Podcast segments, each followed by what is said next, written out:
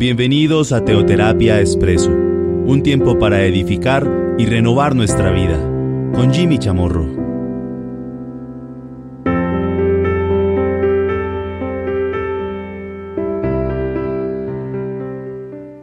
Muy buenos días o muy buenas tardes, según eh, me oigan en cualquier parte del mundo o noches inclusive. Bienvenidos a Teoterapia Expreso, nuestro espacio de cada domingo. Estamos ya en nuestro especial navideño que lo comenzamos desde la semana pasada, exactamente el 6 de diciembre. Bueno, hoy ya estamos a domingo 13 de diciembre. No olvidamos que nos estamos acercando cada vez más y más a nuestra fecha anhelada. El 24 de diciembre tenemos nuestro gran cumpleaños de Jesús a las 7 de la noche hora Colombia. No se lo puede perder, tampoco sus conocidos ni sus familiares.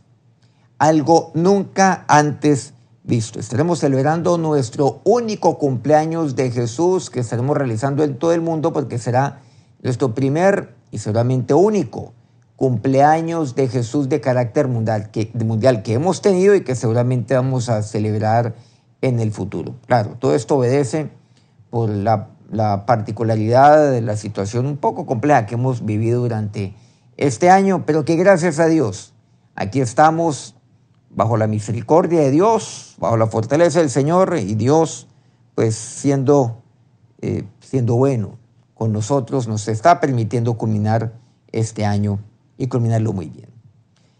Estamos en nuestro especial de Navidad. La semana pasada tocamos un tema o algunos temas muy importantes. Cuando vieron la estrella. Recordemos que nos estamos refiriendo a aquellos magos. Se regociaron con muy grande gozo, dice así Mateo capítulo 2, versículo 11. Nos referimos a la estrella y algunas preguntas importantes. ¿Quiénes eran estos sabios?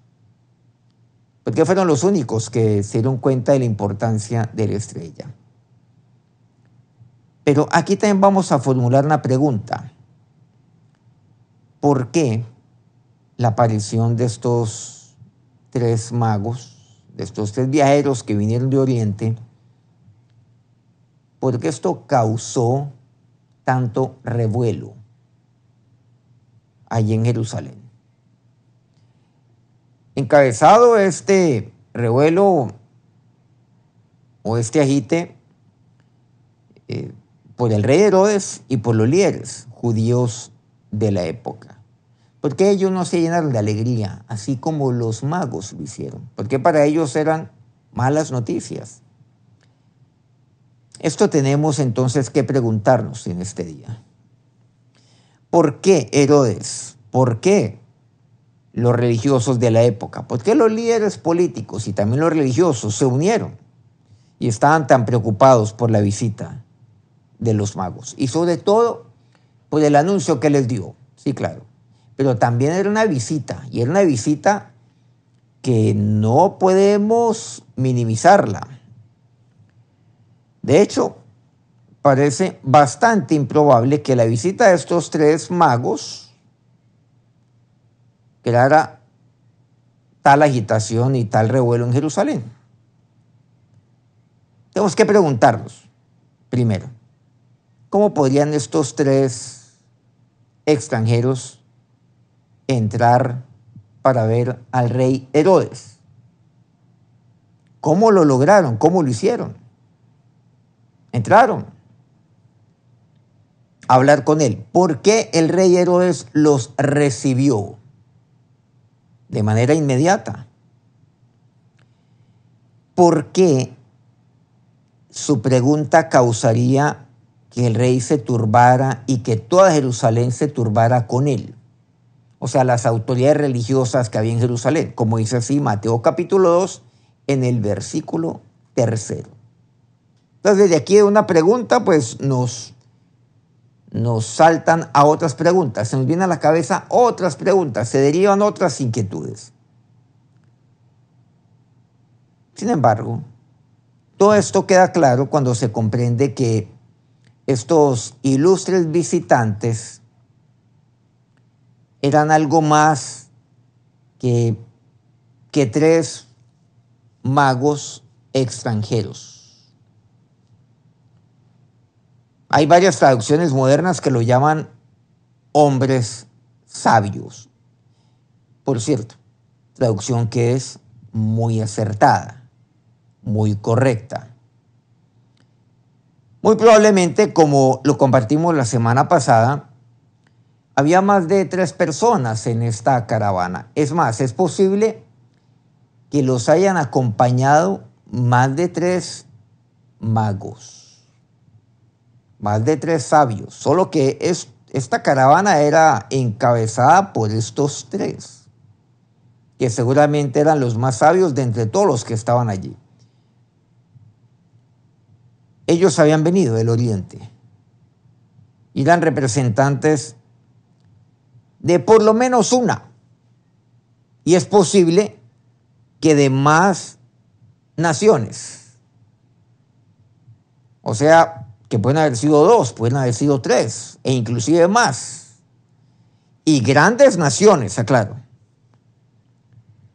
que estaban viajando pues con una comitiva, con un número importante de sirvientes, y es posible que hasta tenían también pues una guardia militar o una escolta militar que los estaban acompañando. Entonces no podemos simplemente minimizar a estos magos. Aún así, surge la pregunta, la pregunta inicial, que la hemos venido formulando desde el inicio de este programa, inclusive también desde el año, desde el programa pasado simplemente la dejamos ahí planteada, aunque no la abordamos en lo más mínimo, cosa lo cual estamos haciendo en este momento. ¿Por qué debería de molestar a un rey tan poderoso como Herodes, que estaba cobijado y había sido ungido por el imperio romano, que era el dominante en todo el mundo de esa época? ¿Por qué? Recordemos que Herodes había sido nombrado rey de los judíos. Pero ahora llega esta caravana, estos magos, y le dicen, bueno, ¿dónde está el rey de los judíos que ha nacido? ¿Cuál sería la respuesta obvia? Pues está aquí frente a ustedes. Y yo nací hace ya unos cuantos años. No acabo de nacer, pues aquí estoy. Aquí está el rey de los judíos. Y este rey de los judíos, que me refiero a Herodes, él fue nombrado nada menos que por el mismo César Augusto o Augusto César. Así que, ¿por qué debería preocuparse por estos ilustres visitantes de Oriente? Y ahí estamos nosotros. ¿Quién es su rey? Tenemos que pensar un momento aquí en este programa de Teoterapia Expreso. Meditemos. Aquí no hay necesidad de correr. ¿Quién es su rey? ¿Quién es el rey de su vida? Ese niño. Ese niño que estaba en Belén. O el rey de su vida es Herodes. Está el rey de los judíos, sí, que ha nacido. El rey de reyes, señor de señores, Jesús. Emanuel.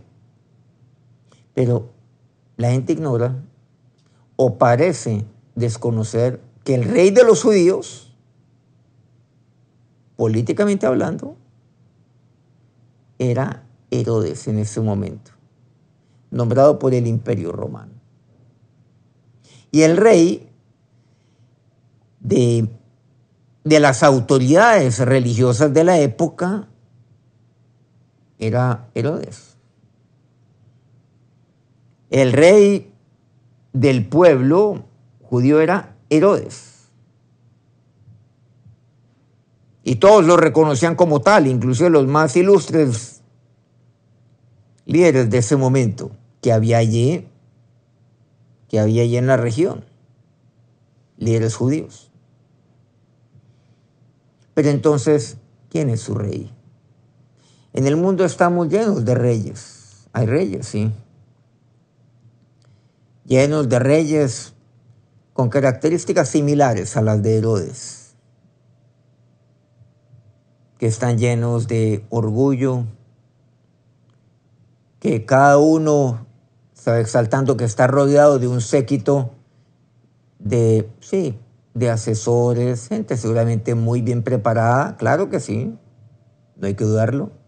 Los fariseos eran bien preparados, los saduceos también, que están rodeados de eruditos, seguramente graduados, especializados en los mejores eh, centros educativos superiores del mundo. pero, pero ¿quién es su rey? El mundo está lleno de estos reyes. De estos reyes que están rodeados, sí, de, un, un séquito de aduladores también. Son especialistas, pero adulan a su rey. Casi que el rey es intocable. Y le dicen qué es lo que tiene que hacer, cómo tiene que pensar. Y ese rey verá si toma o no el consejo. Pero siempre que él toma una decisión, a los aduladores les parece perfecto. Ah, claro que sí, pero claro que sí, oh rey.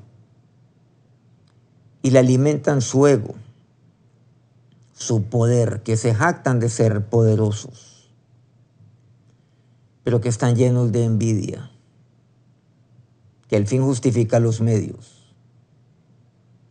Y con tal de quedarme aquí en el poder, inclusive cometo vejámenes, como el que Herodes cometió.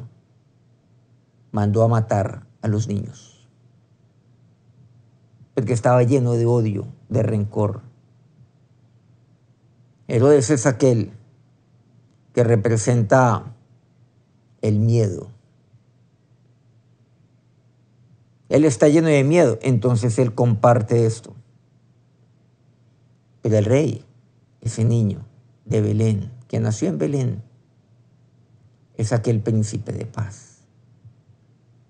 Es aquel que es motivo de alegría, es motivo de gozo.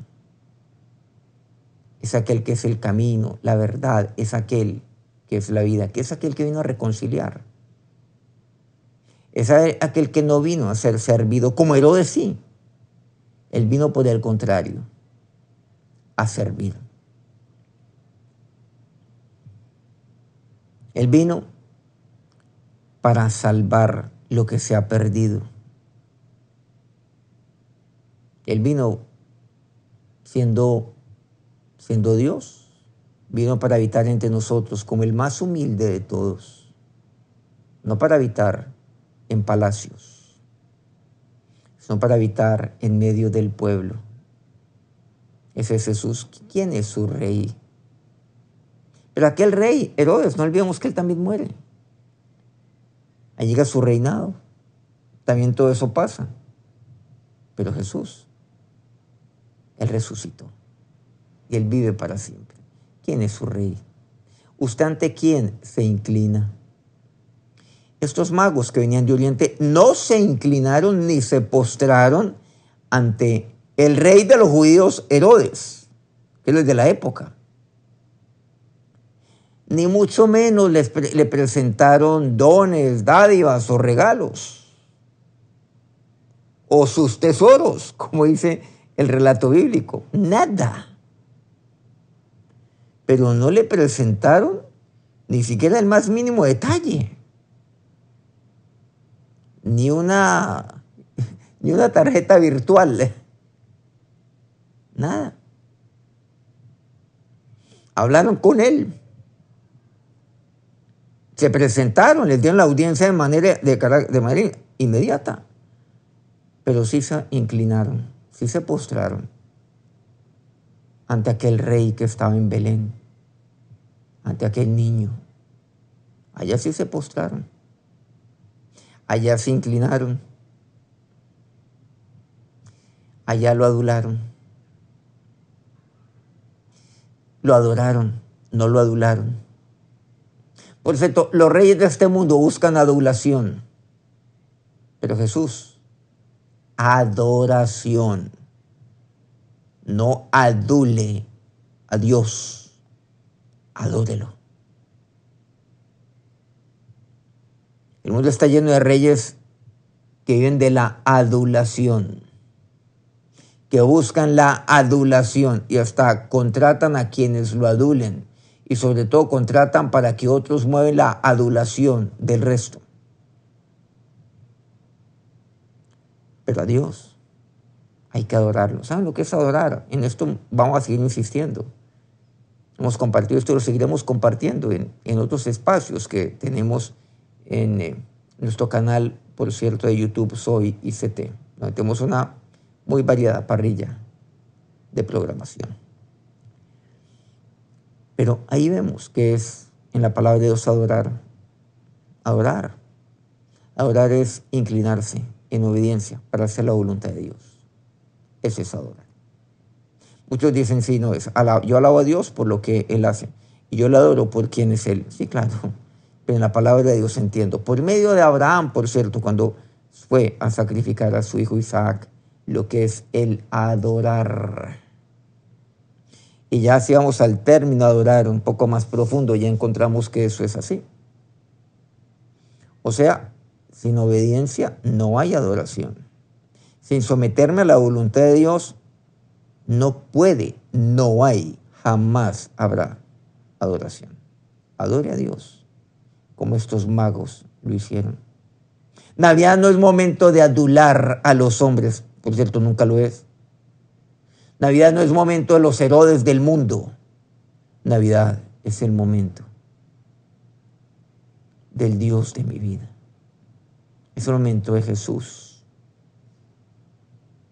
Es el momento del príncipe de paz. Navidad es momento de adoración. De adoración a aquel que fue niño de adoración a uno solo, a ningún otro.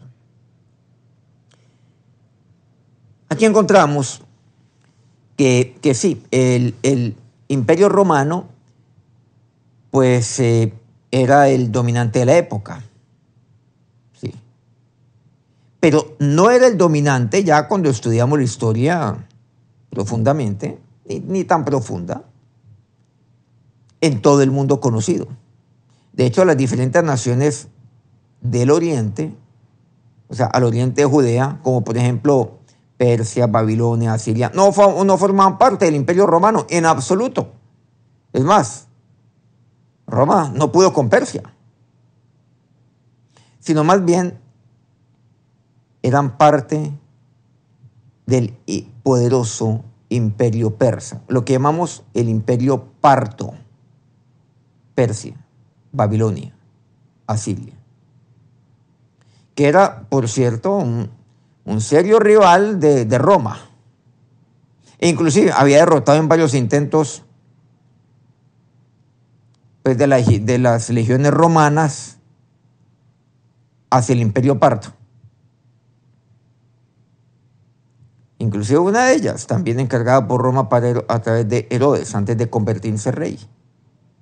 Entonces, aquí hay razones para creer que en ese momento los partos, es decir, los persas, en realidad estaban, pues era una amenaza para Roma a lo largo de los límites cercanos del imperio romano. Y ahí está la Judea, por cierto. Herodes había sido, volvamos a este punto, designado. Había sido ungido rey de los judíos por el imperio romano. Ese era su título oficial. Pero aquí había una delegación de, un poderoso imperio vecino que estaba exigiendo información acerca de aquel nacido rey de los judíos, ahí en Mateo 2.2. Ahora, no es, entonces extraño que Herodes estuviera altamente preocupado, porque estamos viendo que están reconociendo como rey a alguien que no es él. Ahora, también hay que mirar algo. Nosotros en nuestras tarjetas navideñas y demás, pues tendemos a representar a los tres magos eh, sobre, movilizándose sobre camellos. Mm, no, no creo que eso sea posible. Sino que eran sobre caballos, porque, y caballos fuertes, por cierto. Porque así era como viajaban las personas que eran nobles en Persia, o sea, y en el imperio parto de los persas. Y ellos estaban seguros de que este rey, este, ahora sí estoy hablando ¿no? del rey con mayúscula, no el rey con minúscula, que es Herodes o cualquier otro. Ya había nacido, ya estaba en la tierra. Al fin y al ya había sido anunciada por Dios mismo a través de la estrella en los cielos. El resto de Jerusalén también estaba muy preocupada, toda la ciudad, por lo que parecía una, pues, una visita que no era muy amigable, podía ser vista como hostil. Los líderes religiosos de la época, pues estaban totalmente avergonzados. También estaban preocupados de que estos magos y estas ilustres personas que están ahora en su tierra estuvieran más informados sobre la venida del Mesías que ellos mismos, que eran los eruditos, que eran los fariseos, que eran los conocedores de la palabra de Dios, los expertos en la ley y que nada se les escapaba. Y estos saben más que ellos, que han avergonzados delante de Herodes.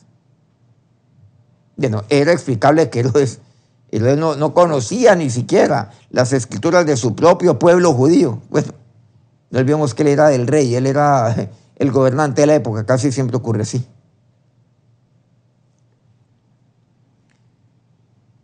Aunque nosotros encontramos algo aquí, y es que estos líderes religiosos judíos, ellos no estaban buscando al Mesías.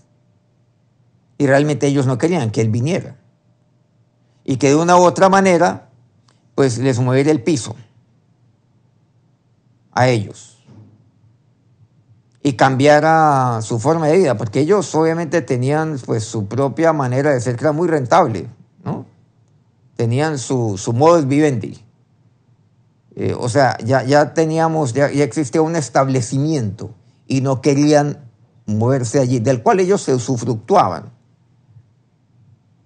Al menos sabían acerca de las profecías mesiánicas, claro que sí, pero, pero quedaron totalmente avergonzados. El rey de Herodes, él era descendiente de los edomitas. Él no conocía las profecías por sí mismo. Pero cuando les pregunta a los sacerdotes de su época, fariseos, a los saduceos, a los escribas, ellos le dijeron dónde iban a ser este rey con mayúscula. El rey que vendría, dónde, dónde nacería.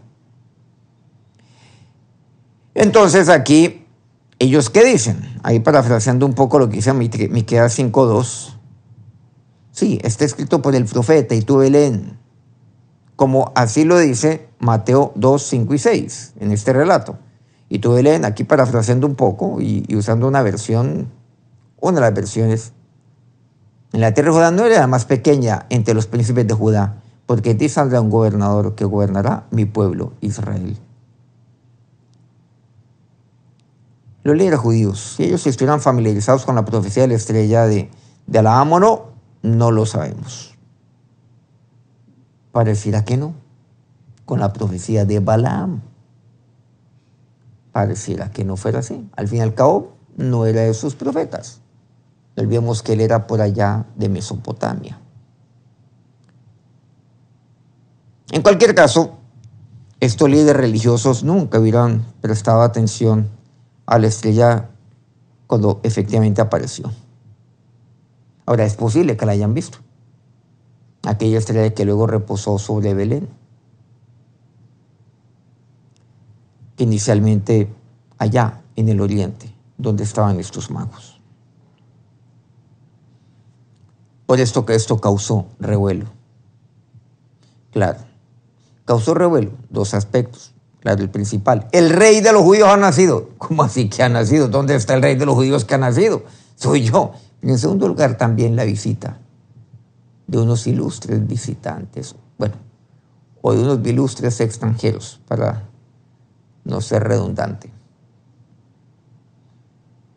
Que ellos estaban pidiendo, exigiendo respuesta a su pregunta ante las personas que le puedan dar la respuesta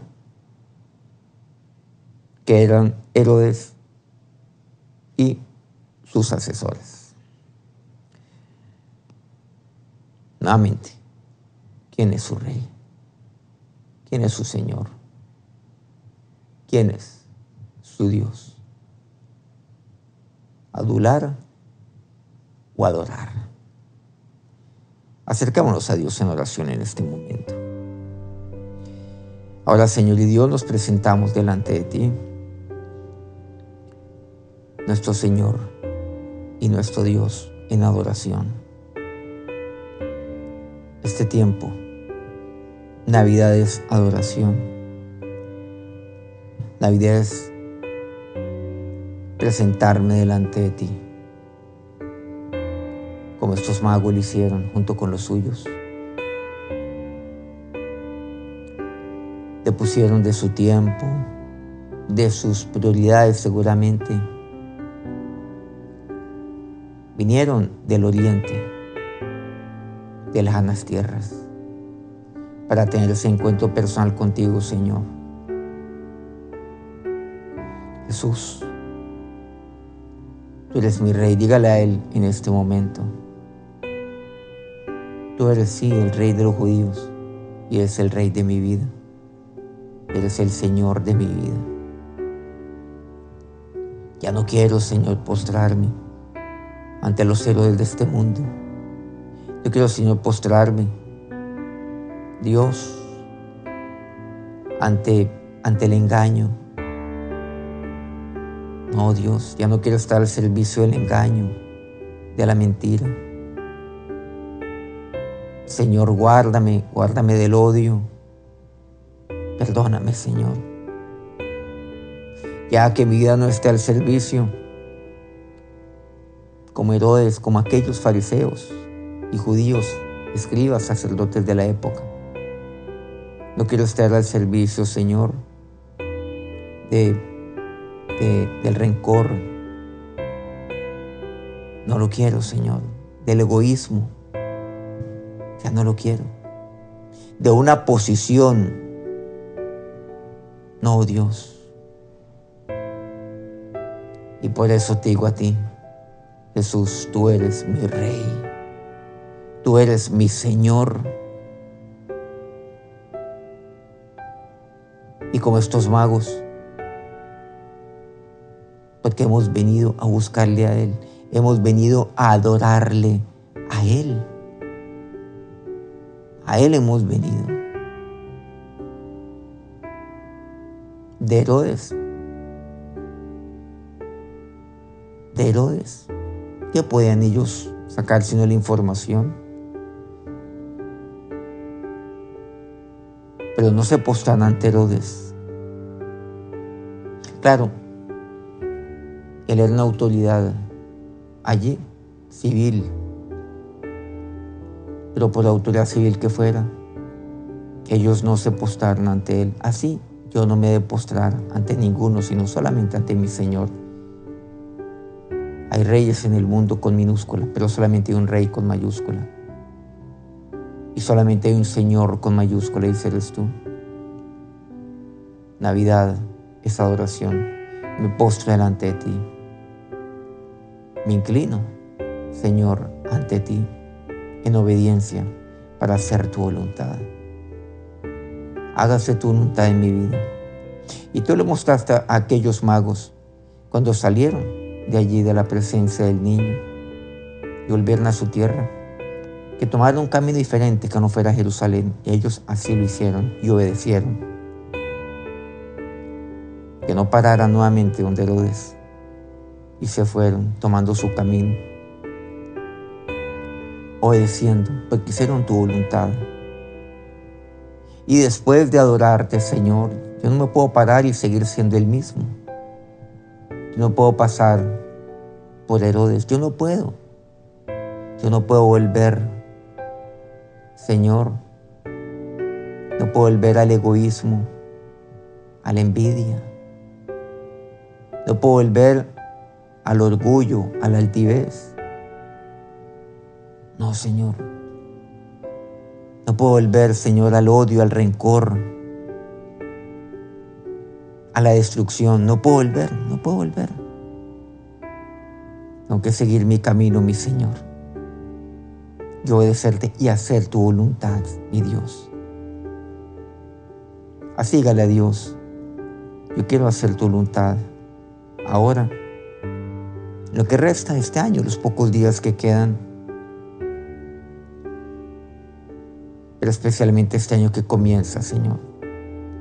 Quiero culminar este, mes, este año, en adoración a ti, para estar de pie ante los problemas, ante las dificultades, para estar de pie en mi caminar, en mi trasegar, con el trasegar de estos magos, mi Señor y mi Dios. A ti te adoro, Jesús, y únicamente a ti. A ti te adoro, Hijo de Dios, mi Señor, mi Rey, mi Dios. Que la bendición del Rey de Reyes y Señor de Señores sea sobre sus vidas, hoy y siempre. Amén. Bueno, qué alegría poder compartir este especial navideño y, y mirar tanta maravilla, tanta riqueza que vemos en la palabra de Dios.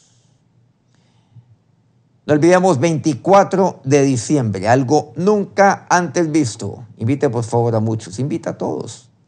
Vamos a invitar, vamos a ir como aquellos magos a disfrutar con nuestro Señor, con nuestro Dios. Nos vemos el próximo domingo o nos oímos el próximo domingo. Que Dios los bendiga.